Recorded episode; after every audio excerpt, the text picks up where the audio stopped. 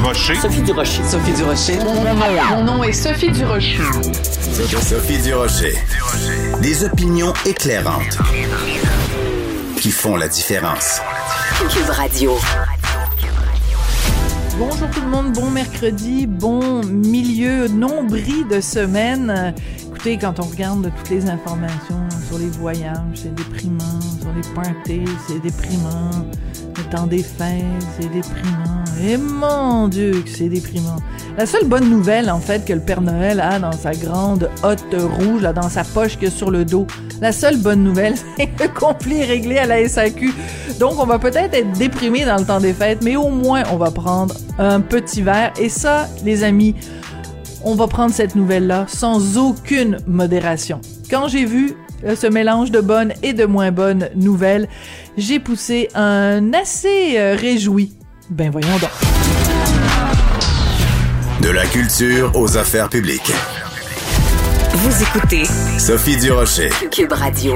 Avec toutes les nouvelles qui s'accumulent au cours des derniers jours concernant le variant Omicron, on vient qu'on sait plus où donner de la tête. Alors j'avais envie de parler à docteur euh, Nathalie Granvaux, qui est professeure de biochimie et de médecine moléculaire à l'Université de Montréal et co-directrice du réseau québécois COVID Pandémie, pour euh, ben, pour lui poser toutes les questions qui se bousculent dans ma tête et dans votre tête euh, à vous aussi, les auditeurs. Elle est au bout de la ligne. Docteur Granvaux, bonjour. Bonjour, Madame Desrochers. D'abord, euh, merci de nous parler. Hein, je, le, je l'ai dit euh, pendant toute l'année 2021. euh, on apprécie énormément comme euh, comme citoyen euh, tout le travail que les, les spécialistes, les scientifiques font de vulgarisation et de répondre à nos questions. Donc, merci beaucoup de le faire aujourd'hui, Docteur Granvaux, mais aussi de l'avoir fait pendant toute l'année 2021. Je trouve que c'est important de le souligner. Alors, euh, notre notre degré d'inquiétude, mettons que à 100% on est au maximum de notre inquiétude. Euh, Aujourd'hui, donc 15 décembre 2021, à quel niveau d'inquiétude on devrait être, docteur Granvaux Ben, je pense qu'on doit surtout être prudent. Euh, je pense Ah. que l'inquiétude, euh, euh, elle est, euh, il reste encore beaucoup de choses qu'on ignore par rapport au, au, au virus Omicron, à ce variant. Mais je pense que l'attitude que j'aurais, c'est d'être très prudent pour limiter la transmission, comme on l'a fait, mais euh, comme on l'a fait les précédents mois. Mais euh, j'irai pas à reculer à être dans une inquiétude extrême comme on avait pu être en, en mars 2020. On a beaucoup d'outils à notre disposition. Il faut savoir les appliquer correctement, mais c'est vraiment de la prudence que je recommanderais aujourd'hui. D'accord. Il y a beaucoup de gens qui aimeraient beaucoup avoir une troisième dose de vaccin. Or, ben pour l'instant, on ne vaccine pas les les, les moins de, de de 60 ans, les même les moins de 70 ans. Euh, Est-ce que c'est pas frustrant? Parce que des gens qui se diraient bon ben le Omicron est là, Omicron est parmi nous. Moi, je veux, j'adore me faire vacciner, c'est une excellente protection, mais j'ai pas accès à la troisième dose. Il y a pas une frustration là? Euh, je peux comprendre que les gens soient frustrés parce qu'avec tout ce qu'ils entendent, ils se disent qu'il faut absolument l'avoir là. Puis il y a les fêtes qui arrivent, alors les gens veulent être euh, protégés plus rapidement. Mais je pense qu'il y a deux choses. Il y a premièrement, il y a une question et, et, et je suis pas spécialiste de ça, mais en tant que citoyenne aussi, je me rends compte que il faut être euh, réaliste par rapport à la capacité de notre système de santé actuellement et que si le gouvernement annonçait demain que la vaccination de la troisième dose était, était ouverte à tout le monde ou aux plus de 50 ans, euh, ça marcherait pas avec le, le nombre de vaccinateurs qu'il y a actuellement et les gens seraient encore plus frustrés d'être éligibles mais de ne pas trouver de rendez-vous avant dans un mois et demi. Alors, En effet. que, vous savez, ça a été comme ça pendant tout le long de la campagne de vaccination et le gouvernement redescend dans les âges en ordre de priorité comme ça a été fait. Alors, ils ont lancé un appel. euh, je sais que ça frustre des gens, mais ils ont lancé un appel pour avoir plus de gens qui puissent contribuer pour aug- réaugmenter le nombre de vaccinateurs. Parce que vous savez, dans la première et la deuxième dose, on avait énormément de bénévoles qui étaient disponibles, mais ces gens-là, premièrement, certains étaient étudiants, sont retournés étudier, certains sont retournés travailler, euh, et on n'a plus à disposition cette masse de, de mains, si je peux dire, pour faire ces vaccinations. Alors, oui, c'est frustrant, on aimerait que ça aille beaucoup plus vite, mais je pense que d'un point de vue réaliste, euh, c'est un petit peu euh, le mur face auquel on est actuellement. Donc, il faut non plus pas euh, euh, exagérer l'absence de protection. C'est-à-dire que si on a quand même ces deux doses, euh, on est quand même protégé. C'est sûr qu'on souhaiterait en avoir une troisième, mais quand même avec deux doses, il y a... donc c'est là que les, les mesures de protection deviennent importantes.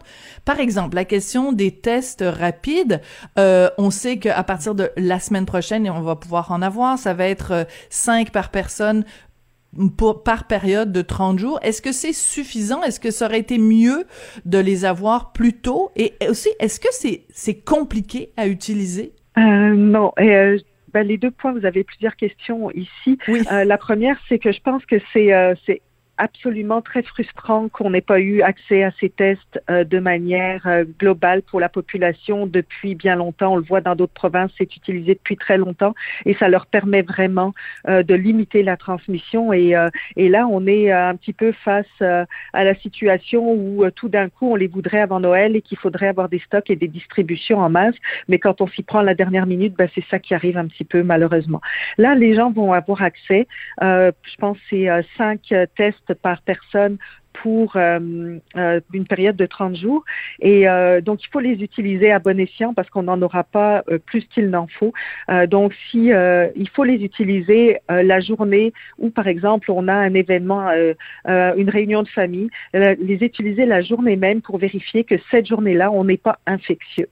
Et c'est ça le point qu'il faut vraiment faire attention. Avec ces tests-là, on détecte les gens qui sont capables de transmettre, qui sont infectieux, et non pas les gens qui sont qui ont été infectés qui euh, qui ne seraient pas en, dans la phase de l'infection où ils peuvent transmettre. Donc l'idée c'est vraiment d'aller trouver les gens qui pourraient transmettre à d'autres personnes. D'accord. Pour l'utilisation des tests, oui. Oui. Non, mais mais le point que vous soulevez est important de pas les utiliser, de pas les gaspiller, c'est-à-dire de les utiliser là où ça compte. Absolument. Sachant qu'on va en avoir cinq par personne pour 30 jours, il faut les utiliser au moment où on va euh, avoir une possibilité de le transmettre à quelqu'un d'autre. Donc, effectivement, il faut bien réfléchir à quand on va les utiliser. D'accord. Si on, surtout si on rencontre des personnes vulnérables, des personnes âgées, des personnes immunocompromises euh, ou pour lesquelles les vaccins seraient moins efficaces, là, c'est un moment très, très pertinent pour les utiliser. D'accord. Et pour ce qui est de la, de la complexité d'utilisation, parce que on, on, se dit test rapide, on a l'impression que c'est comme un test de grossesse, on fait euh, on fait pipi puis on sait si c'est si c'est bleu ou pas, s'il y a la petite ligne bleue. C'est plus compliqué que ça quand même un test rapide pour la COVID c'est pas très compliqué. En fait, on, on, a, on en a, comme on les a pas distribués ici, on a fait peu de, de vulgarisation sur leur utilisation. Mais euh, je vais, pour vous donner l'idée de la facilité, je vais me référer à des vidéos euh, qui ont été faites en Allemagne pour euh, démontrer la facilité d'utilisation des tests. Et c'est des enfants de 6-7 ans qui font les tests ah chez eux devant la vidéo et qui montrent que finalement c'est très facile. Donc c'est vraiment très très facile à utiliser. Mais je pense qu'on on est dû pour avoir quelques vidéos euh, faites rapidement. Non, mais c'est parce que des images valent mille mots et en fait, ça va rassurer les gens aussi que c'est très facile euh, à utiliser. Donc, euh, je pense qu'il faudrait qu'on se mette sur, sur cet effort-là très rapidement aussi de la part du gouvernement. Ben voilà, parce qu'ils nous ont inondés. Hein. On sait qu'ils ont dépensé des millions de dollars en publicité. Donc, euh, vite, ça presse une publicité, euh, parce qu'elle est très rigolote, là, la publicité, avec des petits-enfants qui font face à la COVID et qui font des grimaces. Mais moi, j'aimerais ça avoir un enfant qui fait une grimace en faisant sa, son test de COVID pour nous montrer à, quel point c'est évidemment donc un, un jeu un jeu d'enfant. Euh, Parlons euh, de fête de Noël. Bon, alors on se pose tous la question, on sait que pour l'instant, en tout cas, on a le droit d'être 20 euh, personnes, mais euh, on nous dit il faut utiliser votre jugement. Est-ce qu'on devrait pas tout simplement prendre de nous-mêmes l'initiative de dire, regarde, on va limiter les dommages, donc au lieu de faire un party avec 20 personnes, faisons plusieurs petites fêtes où on sera quatre alors, on va être euh, quatre le lundi, puis après un autre party le lendemain où on va être quatre. Est-ce qu'il n'y a pas des stratégies qu'on devrait utiliser pour prévenir justement les éclosions? Oui, ben vous avez raison. L'idée est toujours la même. L'idée, c'est de limiter la transmission et donc d'éviter d'avoir ces éclosions avec beaucoup de personnes contaminées. Et si on fait un parti de 20 personnes, euh, mais qu'on est euh, dans une dans une maison relativement petite, une salle à manger relativement petite, on est toutes collées contre les autres. Et s'il y a une personne contagieuse, les aérosols vont s'accumuler et on va se retrouver avec une concentration qui devient infectieuse pour les personnes présentes. Si la densité de personnes dans cette salle diminue, c'est-à-dire si on invite moins de convives, on va avoir moins d'aérosols et moins de transmission. Donc ça, c'est une bonne stratégie de diminuer le nombre de personnes par rapport à la taille de l'espace dans lequel on est. Mais euh, c'est certain que si on voit, euh, si, on, si quelqu'un est contagieux et qui voit quatre personnes le lundi, le mardi, le mercredi et le jeudi, il va finir par contaminer le même nombre de personnes.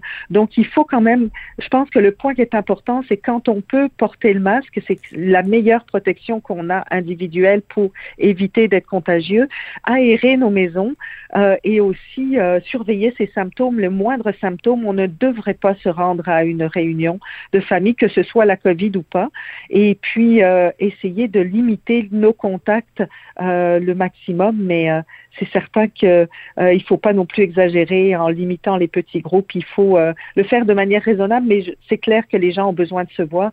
Alors il y a des situations aussi, si on ne fait pas de souper ou et qu'on est un peu chanceux qu'on a de la neige, d'aller jouer dehors avec les enfants, je pense que ça serait une bonne formule pour passer des bonnes journées de Noël ensemble, en socialisant, en voyant la famille, mais en évitant de se contaminer. Oui, parce que le gouvernement parle de, de donc euh, de les, voyages à l'étranger essentiels ou non essentiels, mais ce critère-là de essentiel non essentiel peut aussi s'appliquer au party euh, du temps des fêtes, c'est-à-dire qu'il y en a qui eh, sont peut-être en effet essentiels, mais il y en a où on peut se passer, puis on peut décider de se voir euh, en janvier, de fêter les rois. Enfin, il y a toutes sortes de possibilités. Absolument. En, servant euh, de sa tête. Euh, et quand vous regardez la situation euh, en Ontario, est-ce qu'il y a vraiment des risques que demain, après-demain, au cours des, des, jours qui viennent, qu'on se retrouve dans la même situation que, que l'Ontario, d'après vous? Je pense qu'il faut pas, il faut pas se, se, se, leurrer. La situation est très probablement déjà la même ici.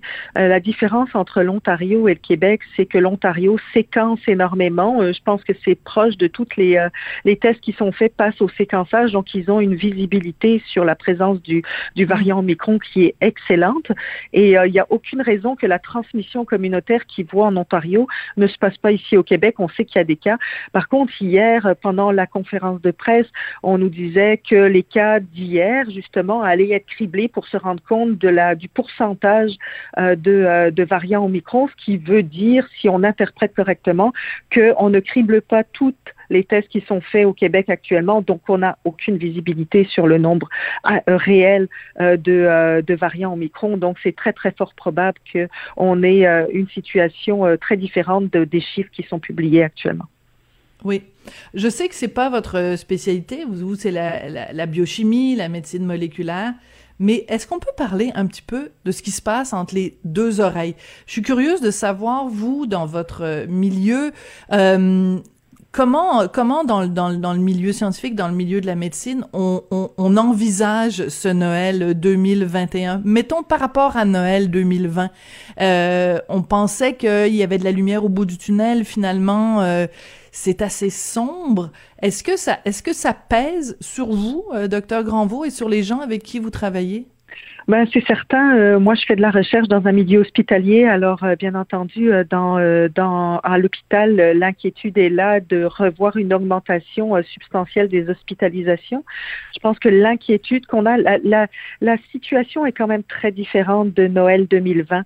Euh, il faut pas oublier qu'à Noël 2020, on venait une semaine avant de commencer à vacciner. donc, le danger des hospitalisations euh, énormes et des décès associés euh, étaient très très présentes et il fallait être extrêmement prudent. Aujourd'hui, euh, c'est sûr que on a une transmission qui est très élevée à cause de ce nouveau variant qui euh, se transmet encore plus vite que le variant auquel on faisait face à, à, l'époque. On n'était encore même pas dans le delta en, en, en décembre 2020. Et, et donc aujourd'hui, c'est c'est l'augmentation exponentielle et l'incertitude qu'on a par rapport à la la capacité des vaccins actuels de protéger contre la sévérité euh, de la de la COVID-19.